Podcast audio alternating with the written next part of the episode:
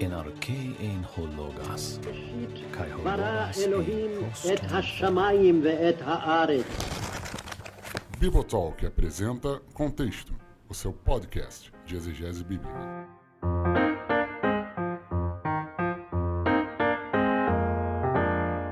Olá a todos, aqui é o Paulo On e bem-vindos ao primeiro episódio de Contexto, o seu podcast de exegese bíblica. E a gente ficou muito feliz com o feedback que nós recebemos no nosso episódio de introdução, o episódio 000, onde eu e o Rodrigo Bibo batemos um papo sobre os objetivos desse podcast. Nós estamos aqui para falar de Bíblia, para falar de exegese bíblica e também para falar de interpretação bíblica. É isso aí. Queremos a sua participação, queremos que você coloque aqui embaixo os seus comentários, as suas perguntas, interaja conosco, porque ó, nós já estamos perto de terminar o ano, mas nós temos aí episódios quentes para você ainda esse ano. Estamos nos preparando para trazer para você um conteúdo de qualidade, um conteúdo inédito, um conteúdo também aprofundado, nisso que nós chamamos de exegese bíblica e também de interpretação bíblica.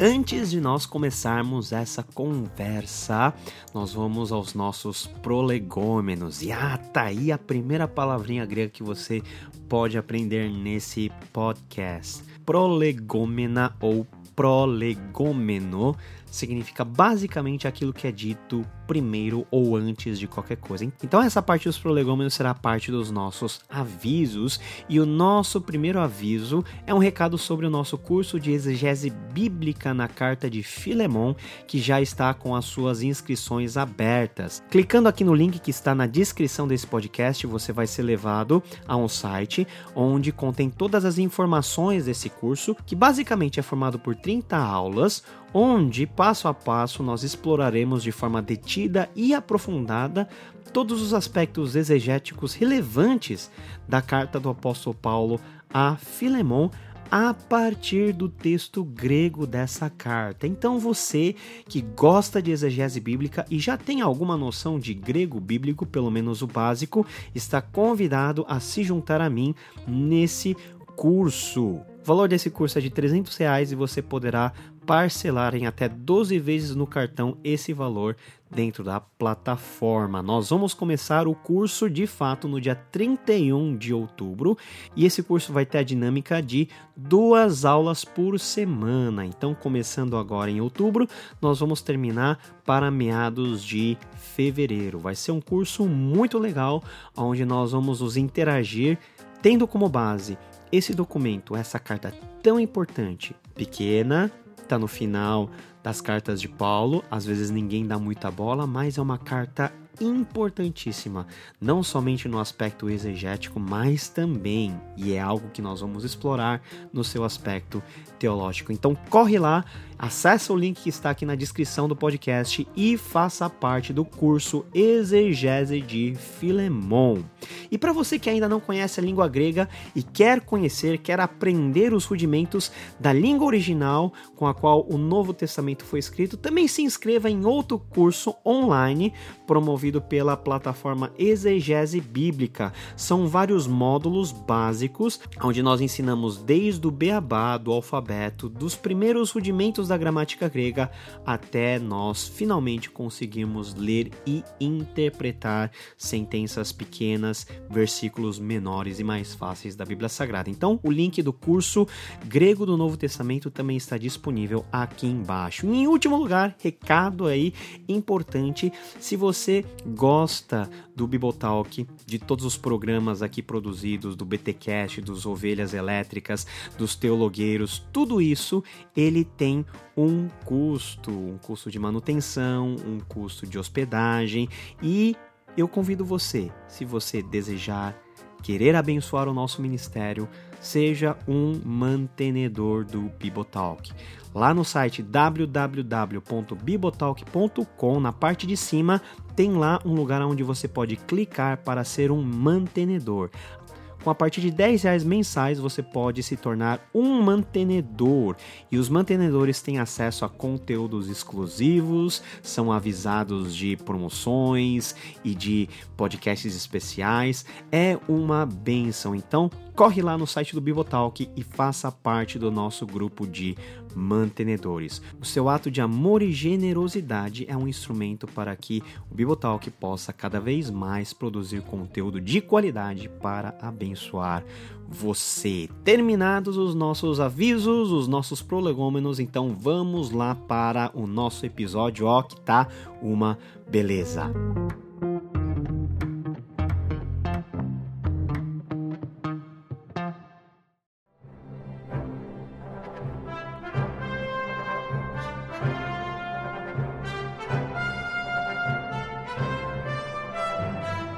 Quando eu era criança, já no fim da década de 80 para 90, um filme que particularmente mexeu muito com o meu imaginário foi a até então trilogia do Indiana Jones. Você já assistiu esse filme? Particularmente quando George Lucas explorou os temas bíblicos, como no filme Indiana Jones e os Caçadores da Arca Perdida, a, o primeiro filme da saga, e Indiana Jones, a Última Cruzada, até então o último episódio ou o último filme da trilogia, o que me prendia a atenção era como o personagem principal, um professor de arqueologia, se aventurava para conseguir artefatos arqueológicos preciosíssimos para museus na época da Segunda Guerra Mundial. O Dr. Jones, que é o personagem principal aí performado pelo Harrison Ford, partia para uma investigação detida das pistas que o levariam aos achados os achados mais fascinantes da história. Quem já não se perguntou onde estaria a perdida Arca da Aliança? Ou quem nunca já imaginou onde estaria o Santo Graal, o cálice que Jesus usou em sua última refeição? Ou se você não é fã desse blockbuster que foi o Indiana Jones, você pode se lembrar de uma série bem recente lançada, o Sherlock. O seriado produzido há alguns anos pela BBC, com a atuação magistral de Benedict Cumberbatch como Sherlock Holmes, explora numa linguagem atual, no mundo de hoje, toda a saga investigativa escrito pelo escocês Sir Arthur Conan Doyle. Isso já foi na virada do século XIX para o XX.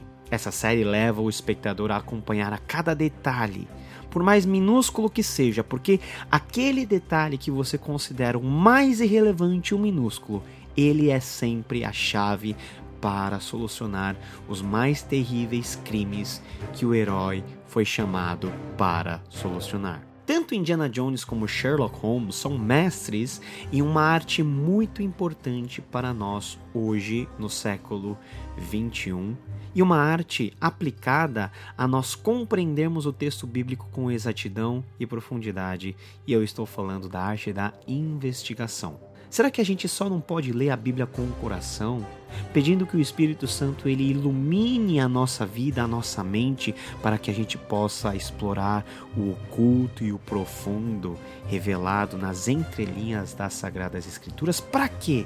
nós vamos investigar o texto? Para que nós vamos querer conhecer os pormenores, aquilo que a própria Bíblia muitas vezes não revela de pano de fundo, de contexto histórico? Por que conhecer e investigar os detalhes das Sagradas Escrituras? Você já pensou que ler as Sagradas Escrituras já é em si um ato semelhante à saga investigativa e às aventuras dos nossos personagens como Indiana Jones e Sherlock Holmes?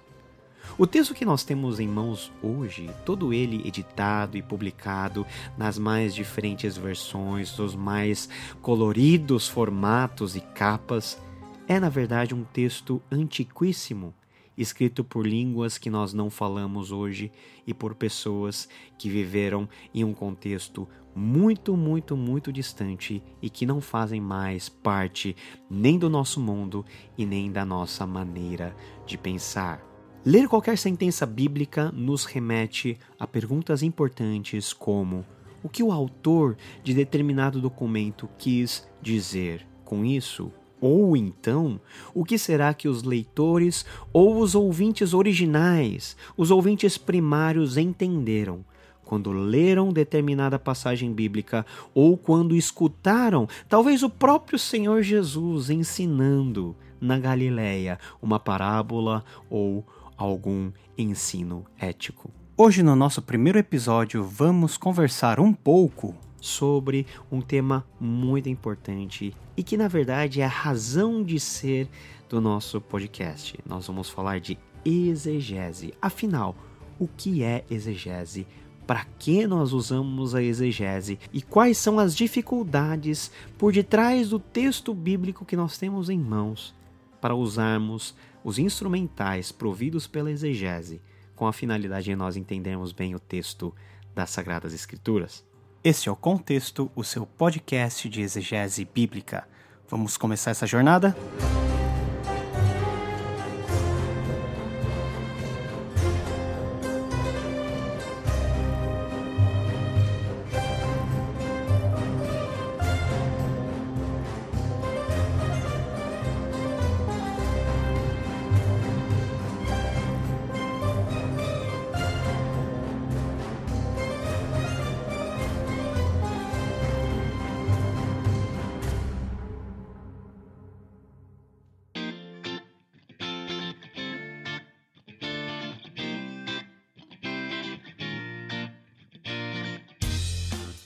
Você que é ouvinte assíduo do Bibotalk, antigo ou mais recente, com certeza ouviu o BTcast de número 256, onde o Bibo mediu uma conversa com o Vitor Fontana e com o Marcelo Cabral sobre exegese bíblica. Olha, é um episódio muito importante que vale a pena você, depois que terminar esse episódio, correr lá na playlist do Bibotalk no BTcast e acessar.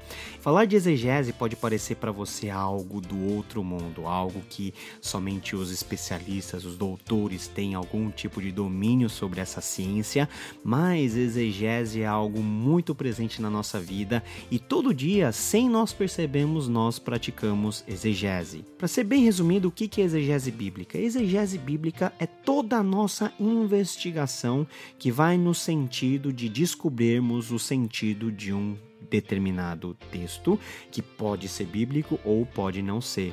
Quando nós lemos um jornal, nós estamos praticando exegese, porque a partir da descrição dos fatos, nós estamos criando dentro da nossa cabeça uma opinião. Quando nós vamos ler a bula de um remédio, nós estamos lendo e interpretando os fatos e chegando a uma conclusão da medida do remédio que nós vamos ter que usar para determinada doença. Enfim, cada coisa que você lê, em cada coisa que você detém a atenção para saber o significado real de um texto, você está praticando exegese.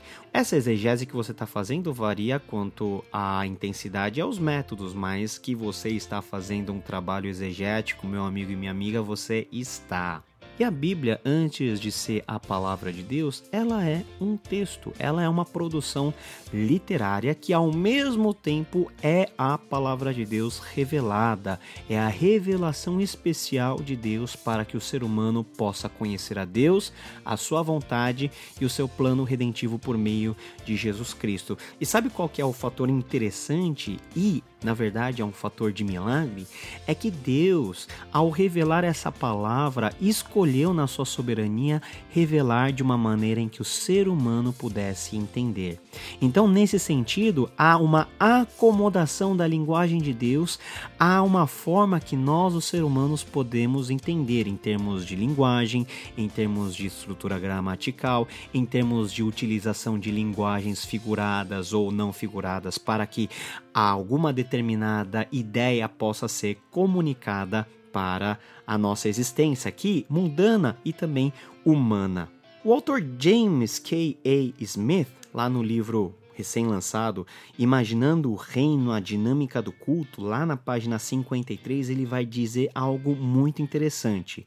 Assim como a revelação de Deus se acomoda às condições hermenêuticas da nossa finitude, assim o Espírito transformador de Deus se encontra conosco como criaturas finitas de hábitos que somos. Então isso quer dizer que na essência de todas as coisas, a palavra de Deus nada mais, nada menos é do que a maneira humana, a forma humana de Deus, o detentor de todas as coisas, revelar a cada um de nós a sua soberana vontade e o seu plano redentivo. É isso que é o conteúdo da Bíblia Sagrada. Só que nós temos aqui um problema.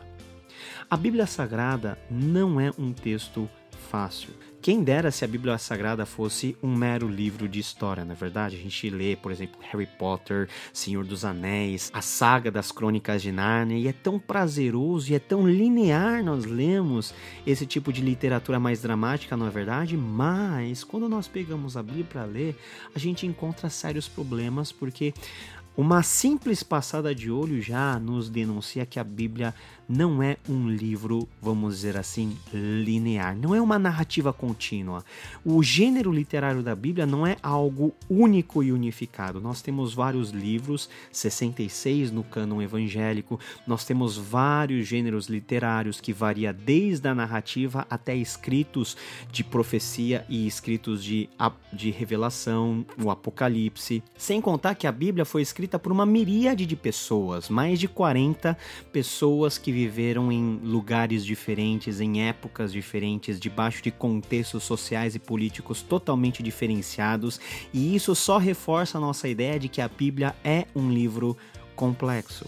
Ao mesmo tempo que a Bíblia é um livro complexo, ela é um livro antigo. O documento mais recente produzido na Bíblia, provavelmente o Apocalipse de João, ele está a pelo menos dois mil anos de distância de nós hoje, vivendo no, no ano de 2019 do século 21. Então, pegar a Bíblia e ter a pretensão de ler todas as coisas de maneira simples, entender tudo o que ela diz, é um orgulho que nós podemos ter dentro do nosso coração, comparando a Bíblia como livros simples, como gibis que nós simplesmente nos recostamos e lemos praticamente absorvendo a informação por osmose. A própria Bíblia, ela nos fala que a leitura da palavra e a meditação da palavra é algo que envolve não somente a nossa parte espiritual, mas também a nossa parte racional. E esse é um dos motivos da nossa necessidade de termos instrumentos adequados para investigarmos aquilo que realmente esse texto tão complexo, tão antigo, ele quer nos comunicar. E isso nós chamamos de exegese bíblica.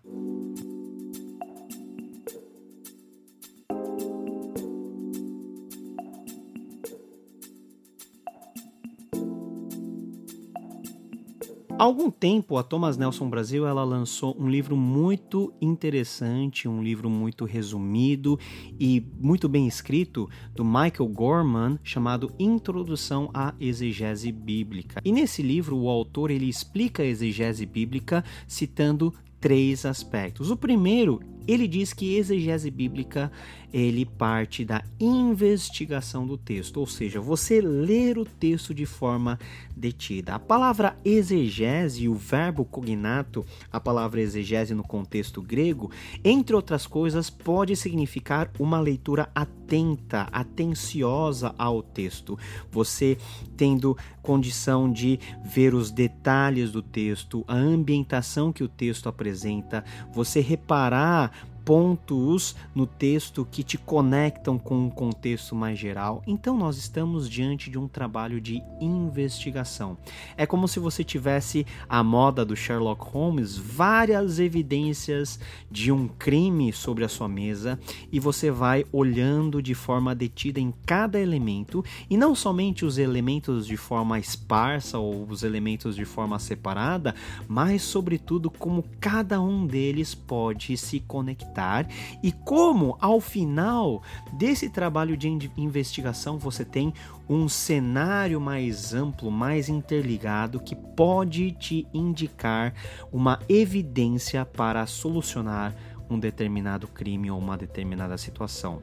A leitura da Bíblia com a preocupação exegética é uma leitura detida. Você pega um trecho e se detém sobre ele, lê de forma devagar, lê de forma detida. Você pega suas canetas de cor e vai marcando os verbos, o sujeito, até as conjunções, sabia? São, são aspectos importantes do texto, porque são as conjunções que vão ligando uma oração à outra, dando um fluxo de ideias que pode ser um fluxo de ideias aditivas, ou seja, uma ideia se somando a outra, pode ser algo mais adversativo, uma ideia se contrapondo a outro, pode ser conflitos de ideias, pode ser complementariedade de conceitos, enfim.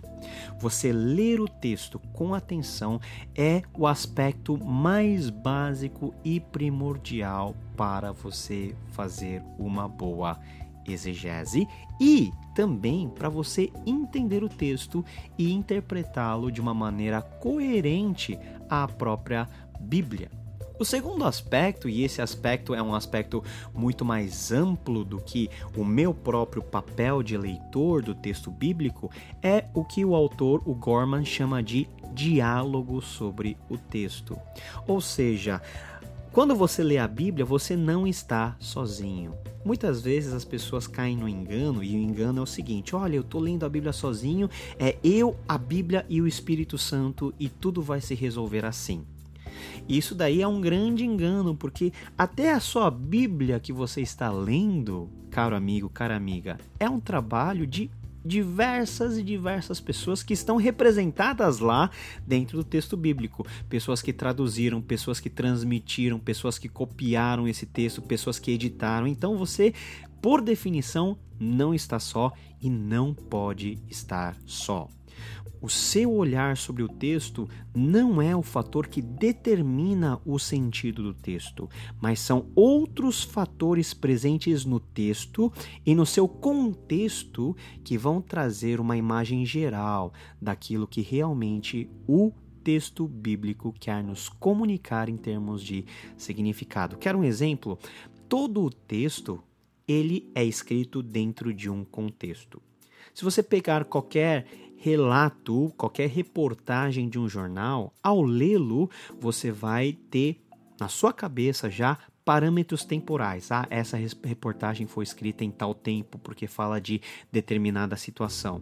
Essa reportagem fala de, uma, de um processo de hiperinflação, por exemplo, aqui no Brasil. E se você lê isso hoje, você já se remete à década de 80, que foi a época quando nós tivemos um alto índice de inflação e um processo uh, bem nefasto em termos econômicos aqui no Brasil. Quando você lê, por exemplo, o relato da chacina na Candelária, você sabe que é um evento histórico que aconteceu em meados da década de 90 e assim por diante.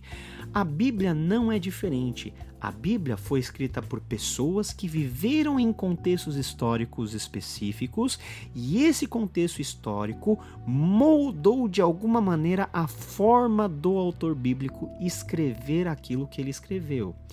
Nós temos que fazer uma diferenciação muito grande aqui porque muitas vezes as pessoas acham, e nós vamos falar isso em um outro podcast, que a inspiração que Deus deu por meio do Espírito Santo aos autores bíblicos é uma inspiração parecida com o processo de psicografia no Espiritismo, ou seja, o Espírito Santo baixa numa pessoa de repente e ela, sem ter a mínima noção do que ela está fazendo, ela começa a escrever de forma miraculosa.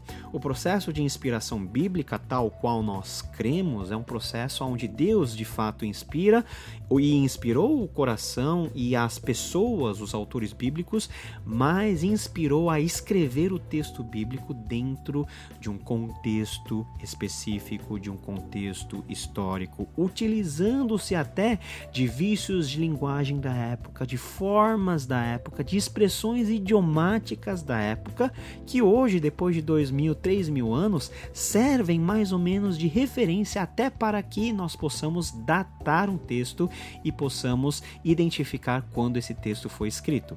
Então o diálogo com esse contexto, ele é muito importante. Você querer saber qual é o contexto mais geral dentro da qual a Bíblia foi escrita, dentro do contexto social, contexto político, como que era a relação de poder entre os impérios da época, como que era a organização social, tudo isso mune e dá subsídios para que o leitor da Bíblia possa compreender o texto bíblico de uma forma mais correta e de uma forma muito mais próxima do significado que ela realmente quer nos expressar. E por fim, a exegese é uma arte. Não arte propriamente no sentido estético uh, que, que nós estamos acostumados a relacionar com a palavra arte, mas arte no sentido de que a exegese tem a sua própria metodologia, o seu próprio instrumental para ajudar a nos levar a conclusões relacionadas com o texto bíblico. Quer um exemplo muito fácil? Vamos pegar aqui o Salmo 23. O Senhor é meu pastor e nada me faltará. Deitar-me faz por pastos verdejantes, guia-me pelos campos verdes, pelas águas tranquilas. Um texto muito belo, mas um texto poético. Se é um texto poético, por definição, nós não podemos levar todos os elementos na sua literalidade. Então, o que significa na cabeça de Davi que escreveu esse salmo? O que significa na cabeça de todos os crentes, de todos os judeus que ao longo de milênios recitaram esse salmo? O fato de Deus, Yahweh, ser o pastor de Israel. Yahweh ser o pastor do seu povo. Não necessariamente Yahweh, o Senhor, se veste como pastor, tem um cajado de pastor na mão, mas ele tem uma função tal qual a de um pastor. Talvez na mente de Davi, a forma mais próxima dele e o limite que ele tinha dentro do seu intelecto e dentro da sua racionalidade e debaixo da inspiração do Espírito Santo de comparar Deus a alguma coisa era justamente comparando a um pastor, porque é um pastor que ao mesmo tempo guia o seu rebanho pelas partes boas da vida, por momentos de felicidade, por momentos de prosperidade, por momentos de refrigério, como também mantém o seu apoio, o seu sustento e a sua presença quando a luz ela se apaga e quando nós temos que andar pelo vale da sombra da morte. Nós não podemos pegar esse texto e, por exemplo, aplicar a mesma metodologia de exegese que nós aplicaríamos em textos narrativos, por exemplo, do nascimento de Jesus, da coroação de Davi, dos mais variados exemplos, e também não seria nem apropriado aplicar a metodologia exegética que nós temos aí a aplicar em Salmo 23 para uma parábola, para um texto profético, para um texto apocalíptico. Então, essa sensibilidade de você ajustar o seu instrumental para mexer com o texto de forma correta e de forma apropriada é o que nós podemos chamar e de fato Michael Gorman ele chama de arte para o texto, ou seja, o seu manejo metodológico do seu instrumental para ler textos diferentes em contextos diferentes, que têm tonalidades diferentes, que têm palavras diferentes, mas de uma maneira adequada, de uma maneira que respeita o texto e que extrai do texto o seu significado e não a rota contrária. Muitos de nós temos a propensão e a sedução de nós carregarmos para dentro do texto as nossas opiniões e aquilo que nós achamos que o texto diz. Ou seja, em vez de fazer uma exegese, ou seja, extrair do texto, nós fazemos uma exegese com S, impondo ao texto e colocando ao texto opiniões ideias que o texto não necessariamente está afirmando, nem implicitamente e nem explicitamente. Então, esse é um perigo muito grande quando nós vamos ler a Bíblia, quando nós vamos meditar na palavra de Deus. Sempre nós devemos ter a preocupação máxima de entender o texto tal qual ele está escrito, de acordo com a intenção do autor e de acordo com o que os ouvintes e os leitores primários, lá dois mil anos, três mil anos atrás, eles entenderam da mensagem escrita e sintetizada aí na nossa Bíblia Sagrada.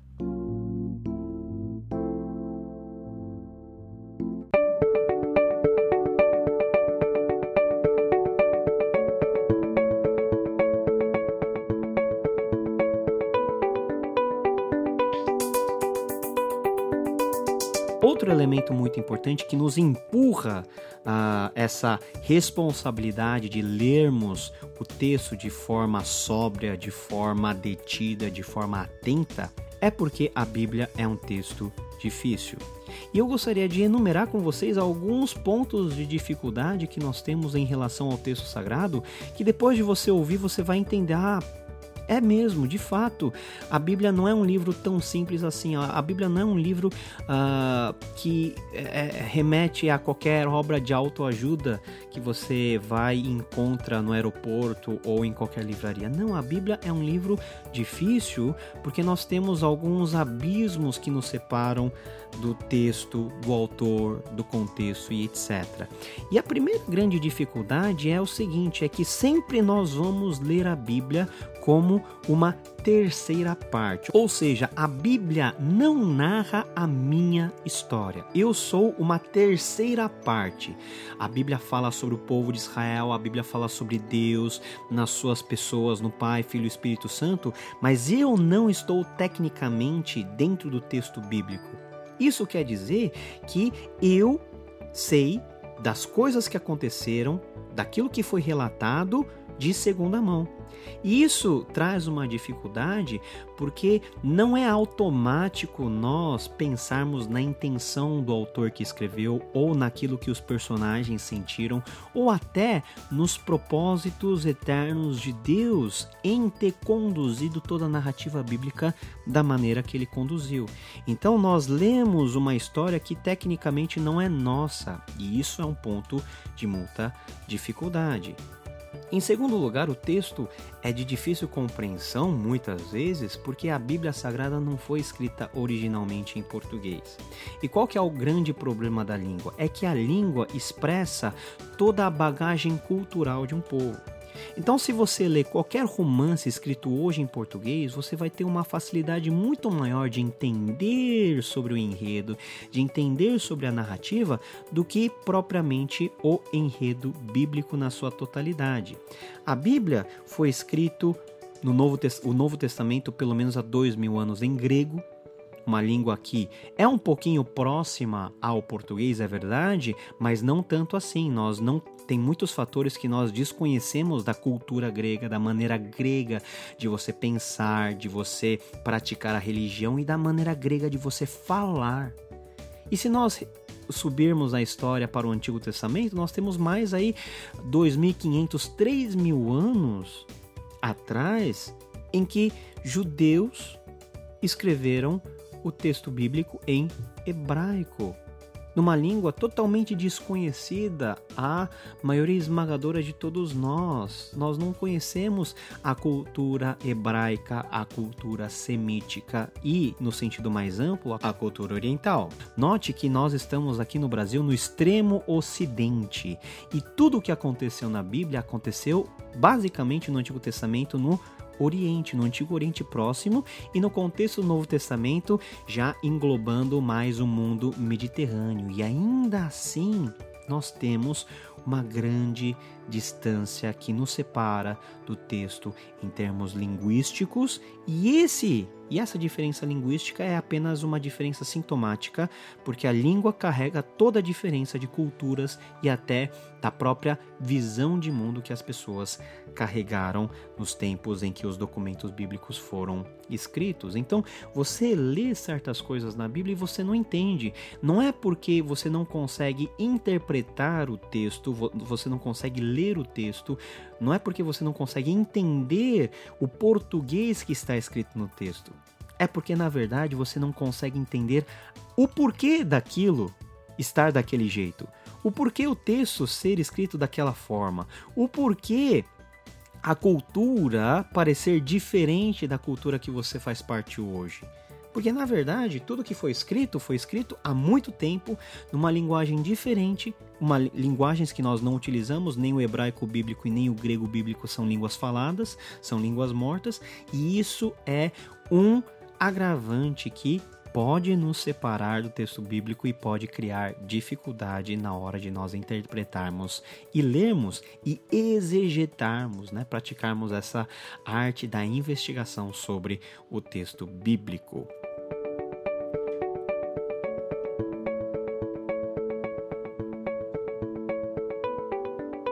Um outro aspecto muito interessante, já ligado a algo que nós chamamos tecnicamente de crítica textual, é que nós não temos em nenhuma parte do mundo, pelo menos descoberto até agora, nenhum documento que nós podemos chamar de documento autógrafo. O que, que é um documento autógrafo? Autografos, ou seja, aquele que o próprio autor escreveu. Que é um exemplo, nós não temos a versão original, o documento originalíssimo que Moisés escreveu de Gênesis. Eu estava lendo algumas pesquisas mais recentes sobre crítica textual e a estimativa que os historiadores eles dão é que os autógrafos pelo menos no contexto do Novo Testamento, duraram cerca de 200 anos. Então, já no segundo século, todos os autógrafos bíblicos do Novo Testamento já haviam virado pó e já haviam sumido definitivamente da história. Isso é um elemento muito importante, sabe por quê? Porque a partir de então, toda a transmissão bíblica dos textos e documentos bíblicos é, foi feito por meio de processos de cópia. Nós temos à disposição apenas cópias antigas que carregam pequenas diferenças de palavra, de letra e, em casos muito raros, diferença de ideia.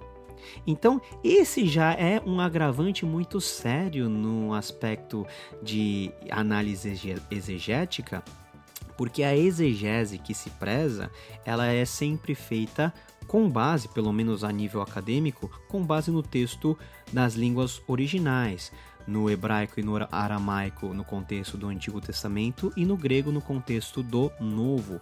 Se nós não temos os documentos originalíssimos ou chamados autógrafos e apenas temos cópias, e essas cópias em alguns casos apresentam certas variantes ou variações, como que a gente chega num denominador comum, ou seja, como que a gente chega naquilo que poderíamos considerar como o texto original escrito pelo autor. Então, são elementos aí muito importantes que podem nos dificultar na hora de aprender e estudar a Bíblia de forma mais detida. Ó, não fica desesperado porque em breve nós vamos ter uma série só voltada aí para crítica textual, para conceitos de crítica textual. Então não fica perdido aí, tá? Vem comigo que nós vamos falar de mais uma questão aí importante que pode nos dificultar na hora de lermos a Bíblia, que é a questão da sacralidade do texto. Se você pegar a Bíblia agora e ler a capa da Bíblia, provavelmente ela está escrito que Bíblia sagrada. Sagrada no sentido religioso da palavra, então é algo caro para a religião, é algo importante para a religião e é algo divino para a religião, é algo supra-humano. E quando nós pegamos o texto bíblico e a consideramos como um texto sagrado, nós não podemos manejar o texto da maneira que nós queremos e da maneira que nós ah, desejamos, porque é um texto, pelo menos dentro do entendimento protestante e cristão, revelado por Deus. Então, muitas vezes as pessoas falam daquela, daquela maldição no final de Apocalipse, né? Aquele que acrescentar algo, as maldições serão acrescentadas e aquele que tirar algo, a, a, o fruto da árvore da vida, sei lá, vai ser tirado dele.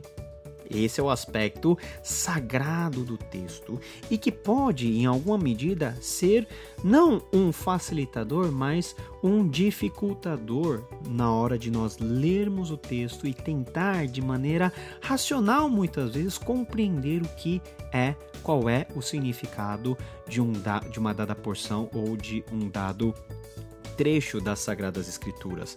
Às vezes, considerar o texto sagrado inibe a nossa parcela e a nossa missão de compreendermos o texto sagrado também na, na sua dimensão mais racional, na sua dimensão mais lógica. Porque muitas pessoas, isso é um fato verificável, meus amigos e minhas amigas, acreditam que a Bíblia tem um poder quase que místico. Quem já nunca entrou numa casa dentro da qual, na sala, no ponto mais importante, havia uma Bíblia aberta no Salmo 91? Por que, que isso acontece? Porque existem pessoas que consideram que o próprio livro, que a própria letra, que o, que o próprio papel está revestido de um elemento sagrado que gera um certo tipo de distância em relação ao texto, por ele ser sagrado. Então você fica com aquele receio: olha, o texto é sagrado, se eu lidar com ele de alguma maneira errada, eu vou ser castigado por Deus, etc. Nós consideramos o texto bíblico sagrado na medida em que nós cremos que a Bíblia é a palavra inspirada por Deus, mas nós não consideramos o livro em si como um elemento sagrado, como um elemento santo, como um elemento que, de alguma maneira, pelo contato, nós temos algum tipo de relacionamento especial ou desfrutamos de algum favor divino. Não, não, não. A Bíblia, nesse sentido, é um livro que é a palavra de Deus, que é a revelação da vontade de Deus, a vontade na medida necessária para nós conhecermos a Deus e conhecermos sobre a nós mesmos e sobre a nossa redenção. Então, a maneira como você encara esse texto é determinante para você se aproximar do texto ou para você se afastar dele.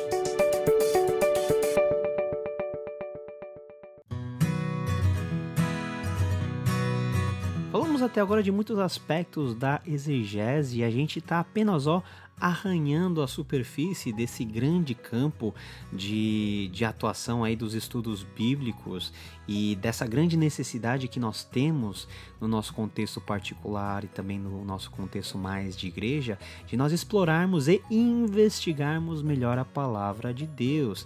E a gente só está falando da exegese, hein? A gente nem chegou na interpretação bíblica que vai ser tema de um outro podcast. Como que hoje para nós terminarmos essa nossa conversa, podemos aplicar algum princípio que seja da exegese já na nossa maneira de lermos a Bíblia de forma devocional, da nossa forma de nós usarmos a Bíblia para sermos instruídos nas nossas reuniões, nos nossos cultos, como é que nós devemos nos achegar ao conteúdo da palavra de Deus.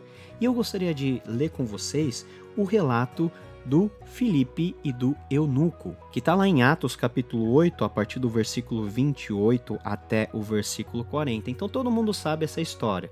Nós temos aí um eunuco, né, que era um alto funcionário uh, de Candace, rainha dos etíopes, e que estava passando lá pela Palestina e teve um encontro aí até um certo ponto miraculoso com o diácono Filipe.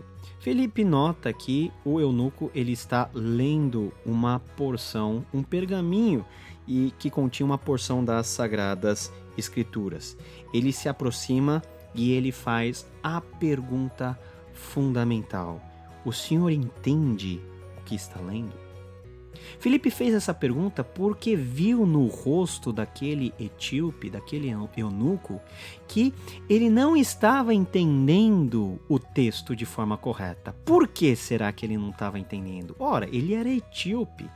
O texto, as Sagradas Escrituras foram escritas no contexto judaico. E ele estava lendo o profeta Isaías no capítulo 53, e é uma linguagem que alude muito à figura do Messias de Israel.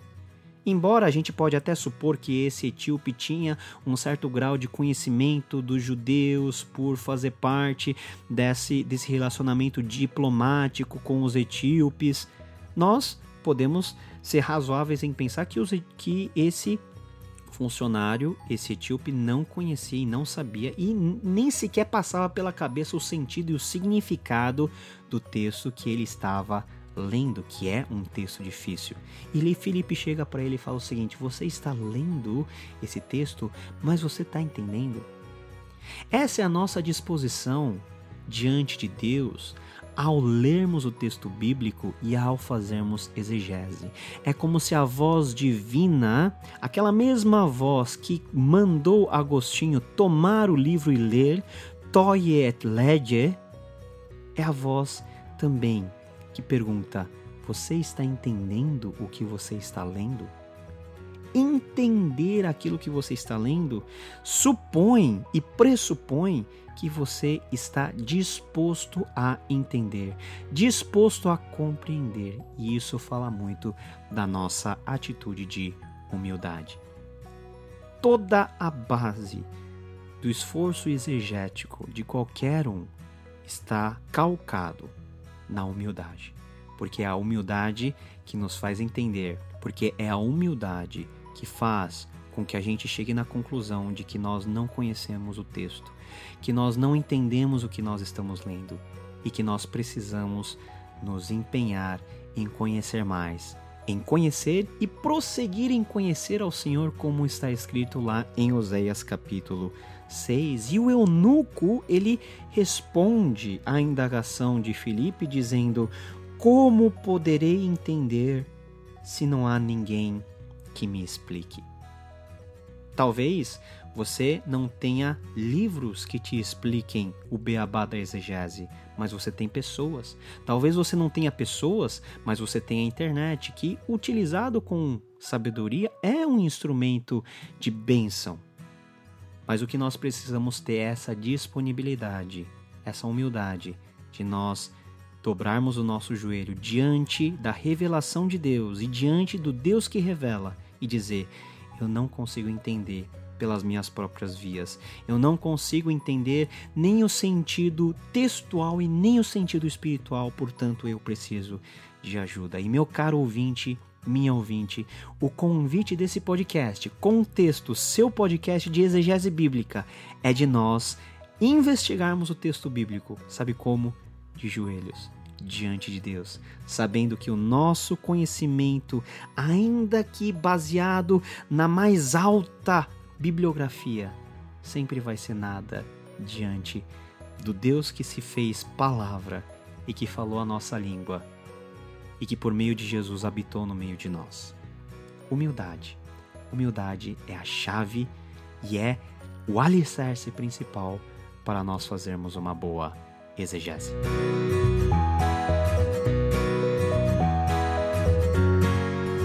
Tá aí, pessoal, o nosso podcast, o nosso segundo podcast Contexto, falando um pouquinho sobre exegese, porque afinal é o tema básico aí do nosso podcast. Se você tem alguma dúvida ainda relacionada a pontos aí é, mais específicos sobre exegese, ou se você tem alguma dúvida em relação a algum texto bíblico, mande a sua pergunta para a gente.